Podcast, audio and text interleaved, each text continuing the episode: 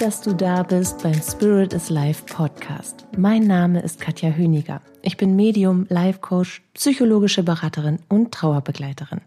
Ich unterstütze dich in deinen Lebensthemen, in deiner persönlichen und spirituellen Entwicklung und auf einem Weg zu deinem neuen Lebensglück.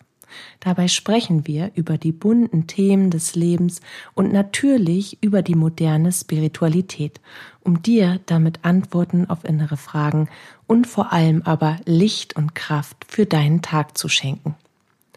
Heute möchte ich mit dir über Tonklumpen und Kunstwerke sprechen. Und ich möchte dir die Frage stellen, bist du noch ein Tonklumpen oder würdest du dich selbst schon als Kunstwerk bezeichnen? Wir schnallen gar nicht, wie wir uns formen und biegen, verrenken und manchmal schier zerreißen oder auch zerreißen lassen, um anderen Menschen zu gefallen und ihnen gerecht zu werden. Wir sind oftmals so sehr damit beschäftigt, das Bild, das andere von uns zeichnen und die Erwartungen, die sie an uns stellen, zu erfüllen, dass wir kaum Zeit finden zu hinterfragen, ob wir das eigentlich gut finden, was wir da so tun für andere. Ob sich das auch für uns gut anfühlt, wenn man sich aufopfert, wenn wir uns hergeben, wenn wir unsere Bedürfnisse zurückstellen und wenn wir uns teilweise wirklich ausquetschen lassen. Und da kam dieses Bild von mir, nicht von mir, doch irgendwie auch schon, weil auch ich war häufig in meinem Leben ein Tonklumpen. Und ich war immer dann ein Tonklumpen, wenn ich Angst davor hatte, abgelehnt zu werden, weil ich liebe. Weil ich Liebe bin und weil ich gerne Liebe zurück hätte. Und irgendwie schleichte sich in diesem Gedankenprozess, als ich darüber nachdachte, was ich dir heute erzählen möchte und worüber ich mit dir sprechen möchte, das Bild von einem Tonklumpen, aber in, in, mein, in meine Gedanken. Aber nicht so schön, weißt du, wie, wie heißt denn noch der Film? Ghost mit, wie heißt sie noch? Auf jeden Fall Patrick Swayze, einer meiner, ich glaube, jeder liebt Patrick Swayze. Der, jeder, der Dirty Dancing liebt, liebt doch Patrick Swayze. Und das war der andere Film. Ghost hieß der doch. Und der war mit, na, du weißt es, ich weiß es gerade nicht, ist ja auch egal. Auf jeden Fall saß sie, wie auch immer sie heißt, später wird es mir wieder einfallen, an ihrer Töpfer, wie heißt denn das? Oh Gott. Ich, du siehst, ich habe viel Erfahrung im, im, Verarbeiten vom Tonklumpen. Nein, ich habe aber viel Erfahrung darin, ein Tonklumpen zu sein. Und ich habe viel Erfahrung darin, wie man von einem Tonklumpen zu einem Kunstwerk wird. Und genau das will ich dir ja mitgeben. Aber nun bleiben wir eben bei diesem wo auch immer man dann drauf sitzt, in der Regel ist es ja ein Hocker und was auch immer dieses Ding ist, womit man dann eben Ton zum Beispiel in einen Blumentopf verwandelt. Also dieses Drehgerät. das ist so, oh Gott, ja, ey. Drehgerät. Mhm. Vielleicht weißt du auch genau, was ich meine. Und wenn du es nicht weißt, dann lachen wir jetzt zusammen, okay? Also dieses Teil. Auf jeden Fall war das, das ist die schöne Form, Ton zu verarbeiten. Aber die meinte ich nicht. Ich meine wirklich die stümperhafte Form wie in der Gruppentherapie, wo man so ein Tonklumpen hingeklatscht bekommt und einem nichts Besseres einfällt, als dafür einen Aschenbecher für Opa zu machen oder eine Tasse, die sowieso nicht in die Spüle passt, weil überdimensional groß oder Henkel zu klein, Tasse zu groß und alles zu schief. Auf jeden Fall. Ja. Wir enden eben, um das ganze Desaster hier jetzt mal zu beenden, häufig als feuchter Klumpenton, den jemand in die Hand nimmt, um akribisch daraus zum Beispiel eine Tasse zu formen. Okay, cool. Ich bin eine schöne Tasse geworden. Doch bevor du wirklich zur Tasse werden kannst, im Ofen nach vielen heißen Minuten, nimmt dich schon ein anderes Persönchen in die Hand und macht aus der Tasse, die fast fertig geworden wäre, einen Aschenbecher für Opa. Und wieder stimmst du dem zu, okay, dann werde ich halt der Aschenbecher. Doch Pustekuchen. Der nächste macht aus dir zwei Stücke, um einen Blumenübertopf samt Unterteller zu formen und du denkst nur, ah! Ja, Herrgott nochmal, was soll ich denn jetzt sein? Könnt ihr euch vielleicht bitte mal entscheiden? Nee, können sie nicht. Sie entscheiden immer wieder neu auf Basis ihrer gemachten und auch neuen Erfahrungen, Erwartungen an dich, Wünsche an sich selbst, die du bitte zu erfüllen, für erfüllen hast und so weiter und so fort. Sie werden sich niemals zu Ende entschieden haben, wie du wann wo zu sein hast. Das kannst nur du selbst für dich tun. Und das Praxisbeispiel aus dem Alltag, das zumindest jede oder jeder von Erzählungen und viele eben auch aus dem Real Life, das ist das Modewort meiner Kinder, kennt, ist Kind kommt auf die Welt. Wir, selig im Elternglück, investieren all unsere Kraft und Liebe und Schlafstunden in das Aufwachsen und Überleben unseres winzigen Erdenmenschen.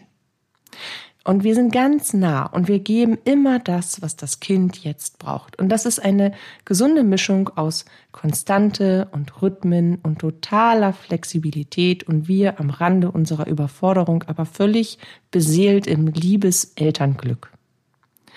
Kind wird dann größer und macht die ersten Schritte ins Leben, sammelt Erfahrungen, probiert sich und den Sand auf dem Spielplatz hingebungsvoll aus. Konstante und Routine und Rhythmus sind nach wie vor genauso wichtig wie Flexibilität, aber bitte mehr Raum zum Atmen für das Kind. Die Eltern werden zu aufmerksamen Beobachtungs-Lebensrettern. Kind wird noch größer, durchlebt Kindergarten, die ersten Schuljahre und rutscht schwuppsdiwupps in die Pubertät. Yay, die Tür ist zu. Hängt ein Stoppschild dran. Nichts mehr mit Rhythmus und Routine. Die möchte das Kind nämlich jetzt alleine finden. Ganz für sich. Aber die Flexibilität, die ist nach wie vor gefragt.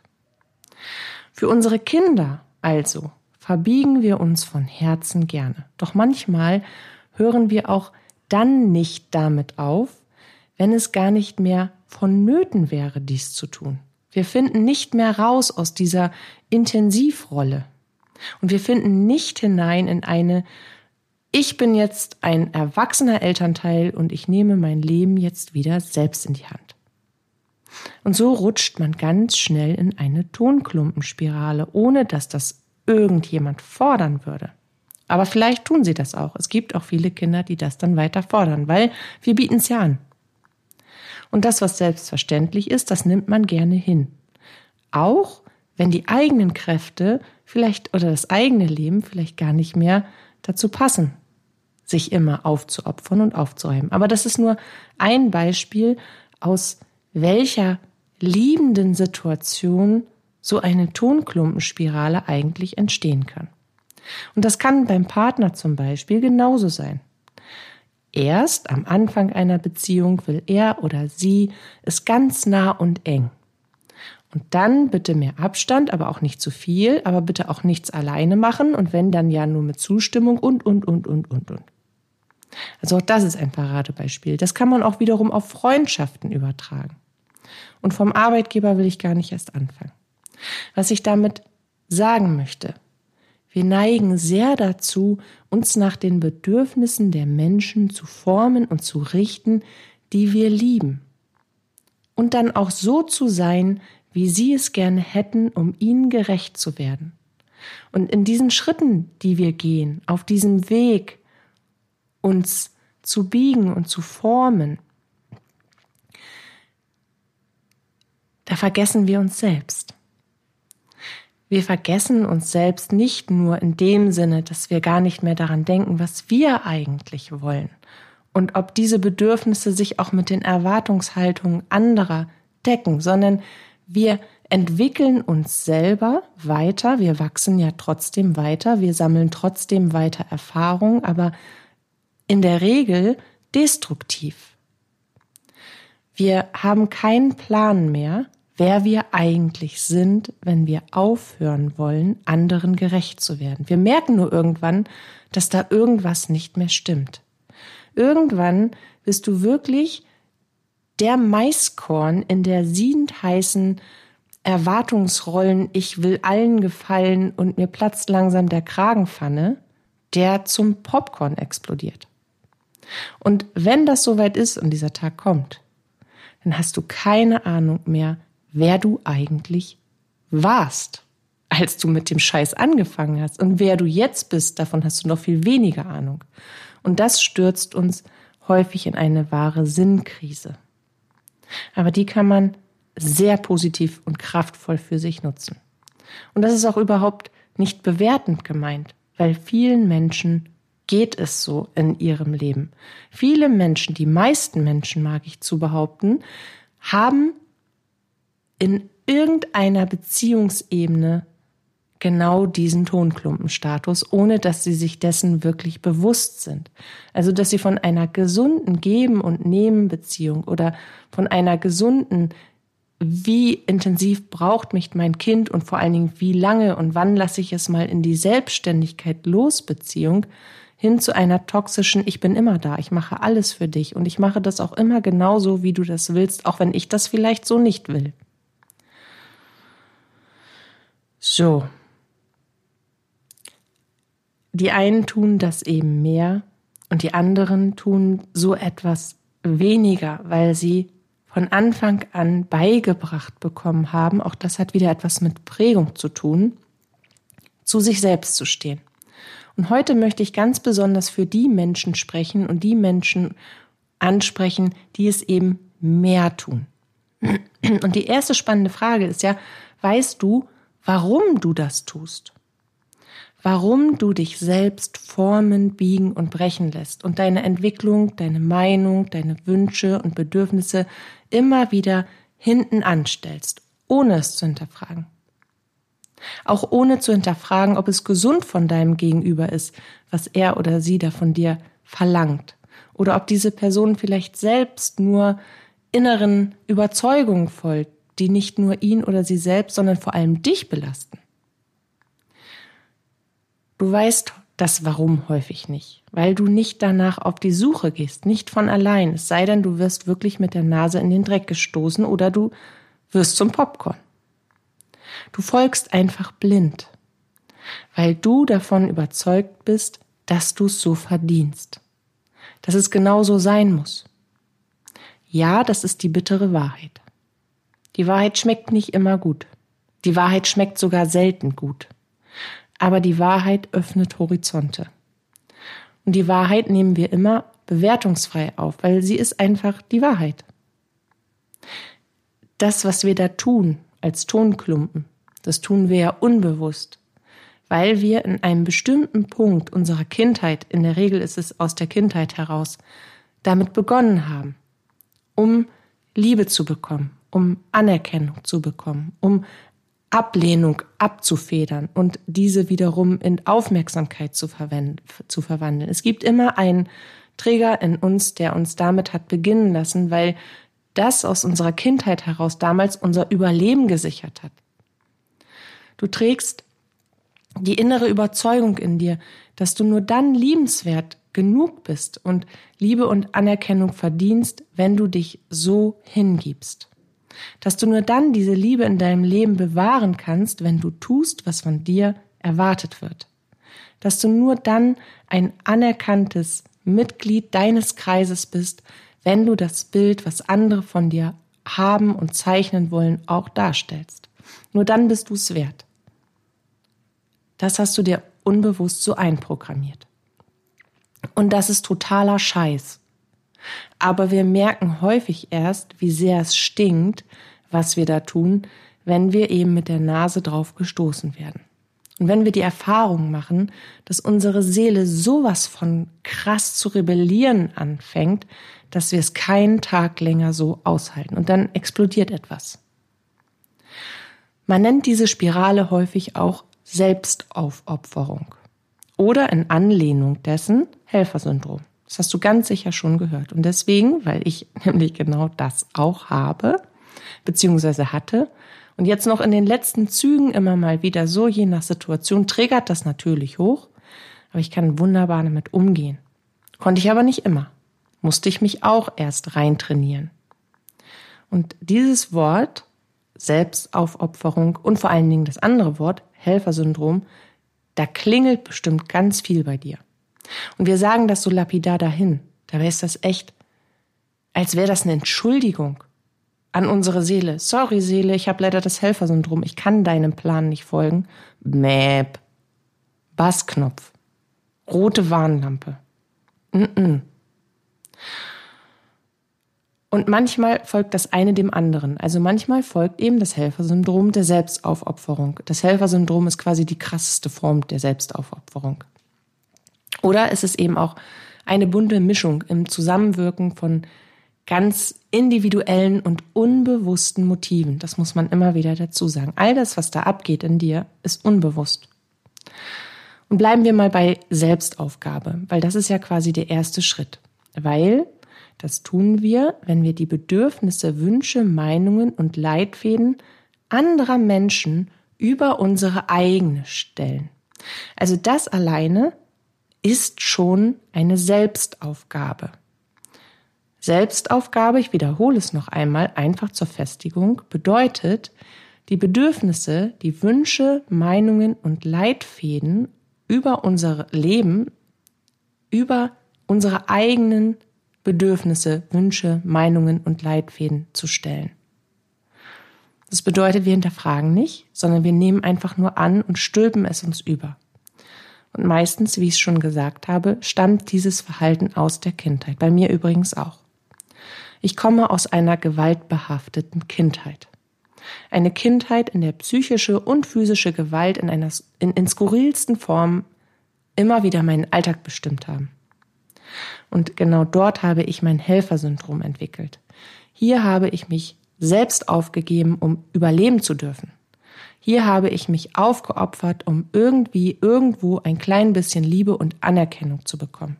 Ein Krümel vom Krümelchen. Und das sind eben kindliche Denk- und Verhaltensmuster. Und als Erwachsene blicken wir das auch, wenn wir uns denn damit beschäftigen. Nur finden wir ohne die richtigen Tools, ohne die richtigen inneren Instrumente und ohne die richtige äußere Hilfe kaum aus dieser Nummer raus. Und warum? Weil wir mit dem größten Teil unserer Identität zu diesem Ding geworden sind. Wir sind Selbstaufgabe. Weil wir leben das ja in jedem Lebensbereich. Überprüf das mal bei dir. Und das kann mit solchen Dingen einhergehen wie mit Liebesentzug, Konfliktbewältigung, Überlebenssicherung. Das sind drei der Hauptkomponenten, die uns zur Selbstaufgabe bringen. Und wie kommen wir da raus? Persönlichkeitsentwicklung und die Verbindung mit dem inneren Kind. Du musst aus deinem inneren Kind in deine jetzige Persönlichkeit hineinwachsen und verstehen, warum du die Dinge getan hast, wie du sie getan hast. Und vergeben. Vor allen Dingen dir selbst. Es gibt da einige Steps, die du unbedingt gehen solltest, um aus der Selbstaufgabe in die Selbstliebe zu finden. Und Selbstliebe ist in diesem Fall, wenn wir diese beiden Pole, diese totalen Kontrast und Gegensätze sich gegenüberstellen, natürlich eine extrem ein sehr kühnes Ziel, um es gleich als ersten Schritt zu erreichen. Und ich bin mega für kühne Ziele, aber ich bin auch mega für realistische Zwischenschritte, die einem das Gefühl geben, dass man vorwärts kommt. Also nehmen wir das mal so an, aus der Selbstaufgabe kommen wir erst einmal in die Selbstakzeptanz. Aus der Selbstakzeptanz kommen wir in den Selbstwert. Und der Selbstwert, der bildet irgendwann die Selbstliebe, wenn wir ihn nur ordentlich genug stärken. Und das ist auch der erste Punkt. Den Selbstwert stärken. Arbeite mit gezielten Tools daran, deinen eigenen Wert festzulegen und ihn auch zu fühlen. Das ist ganz wichtig. Der zweite Punkt ist Grenzen setzen. Es ist wichtig, dass du deine Grenzenlosigkeit erforschst und die Situationen aufdeckst, die sich immer wiederholen in deinem Leben. Wo setzt du keine Grenze? Wo merkst du, dass du etwas nicht willst und tust es trotzdem? Und warum tust du das? Und das kannst du am besten, also dieses zu erforschen, wenn du dir die letzte Situation in den Sinn rufst, in der du innerlich richtig erschöpft, wütend, hilflos und weinerlich warst, in der du dich wertlos gefühlt hast, weil du etwas für andere getan hast, obwohl du das eigentlich gar nicht tun wolltest. Weil du vielleicht etwas ganz anderes für dich und mit dir vorhattest und es dann trotzdem getan hast, den Wunsch der anderen zu erfüllen. Einen Moment, in dem du wieder die Bedürfnisse anderer erfüllt hast, anstatt deinem Plan zu folgen. Den rufst du dir ins Gedächtnis. Und in diesem Moment findest du heraus, wo du keine Grenzen gesetzt hast. Und dann beginnst du einen Plan zu erstellen, der dir erlaubt, gesunde Grundgrenzen für dich zu setzen. Regeln, an die du dich selbst zu halten hast und die du am besten auch mit den Menschen teilst, dessen Bedürfnisse du ohne Rücksicht auf deine eigenen Verluste immer wieder erfüllst. Und dazu kannst du dir ein Mantra zulegen, das dir hilft, diese überhaupt zu erkennen. Das könnte zum Beispiel sein, ich setze gesunde Grenzen, damit ich selbst leben kann. Ich öffne nur dann die Grenzen und stelle meine eigenen Pläne zurück, wenn es das Wohl aller ansonsten in Gefahr bringen würde. Wie auch immer du das für dich formulieren möchtest. Wichtig ist, dass du dir klar machst, dass es für dich überlebenswichtig ist, dir gesunde Grenzen zu setzen. Und dass du ansonsten in Teufelsküche kommst, wenn du das nicht tust. Sprich, nur wenn dein gesamtes Familienkonstrukt zusammenkrachen würde, wenn du jetzt nicht tust, was man von dir erwartet, also wenn das wirklich ein Oberfiasko wäre, würdest du diese Erwartung jetzt nicht erfüllen. Nur dann, wenn niemand anderer diese so wichtige Aufgabe übernehmen kann, nur dann stellst du deine eigenen Pläne zurück. Der dritte Punkt ist Entspannung. Entspannung ist extrem wichtig. Pausen sind Heilung. Ruhe ist Heilung. Ruhe und Pausen und Selbstarbeit sind Selbsterkenntnis und Selbstverwirklichung und Selbstliebe. Entspannung bringt dich zu dir selbst zurück. Entspannung lindert Überlastung, deckt Wünsche und innere Prozesse auf und schenkt dir vor allem neue Kraft. Erschaffe eine Entspannungspraxis, in deinem Alltag, der du auch wirklich kontinuierlich folgen kannst. Als nächster Punkt, tue Dinge, die du liebst und die dich glücklich machen. Es kann so einfach sein, oder? Warum tun wir das denn immer nicht?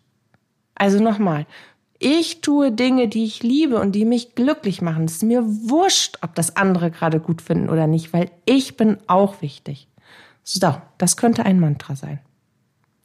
Habe ich gerade aus dem Herzen gejodelt, hast du gehört? Ich habe nämlich ein Jodeldiplom. Also, tue Dinge, die du liebst und die dich glücklich machen. Solche Dinge, Erlebnisse, die heben die Zeiten an und füllen deinen Selbst und deinen Lebenswert so extrem, denn sie machen dich glücklich. Und wenn du glücklich bist, dann willst du mehr davon. Also, also wirst du logischerweise besser auf dich acht geben als nächsten Punkt und als ganz wichtigen letzten Punkt, hol dir Hilfe. Du musst keine Angst und keine Sorgen davor haben, professionelle Hilfe in Anspruch zu nehmen, um, auf so, um aus dieser Tretmühle rauszukommen, um dich aus dem Tonklumpenstatus zu befreien und dich selbst zu einem Kunstwerk zu entwickeln. Und du bestimmst, welche Form du hast. Du brauchst wirklich keine Sorge davor haben, denn du hast ja nichts falsch gemacht.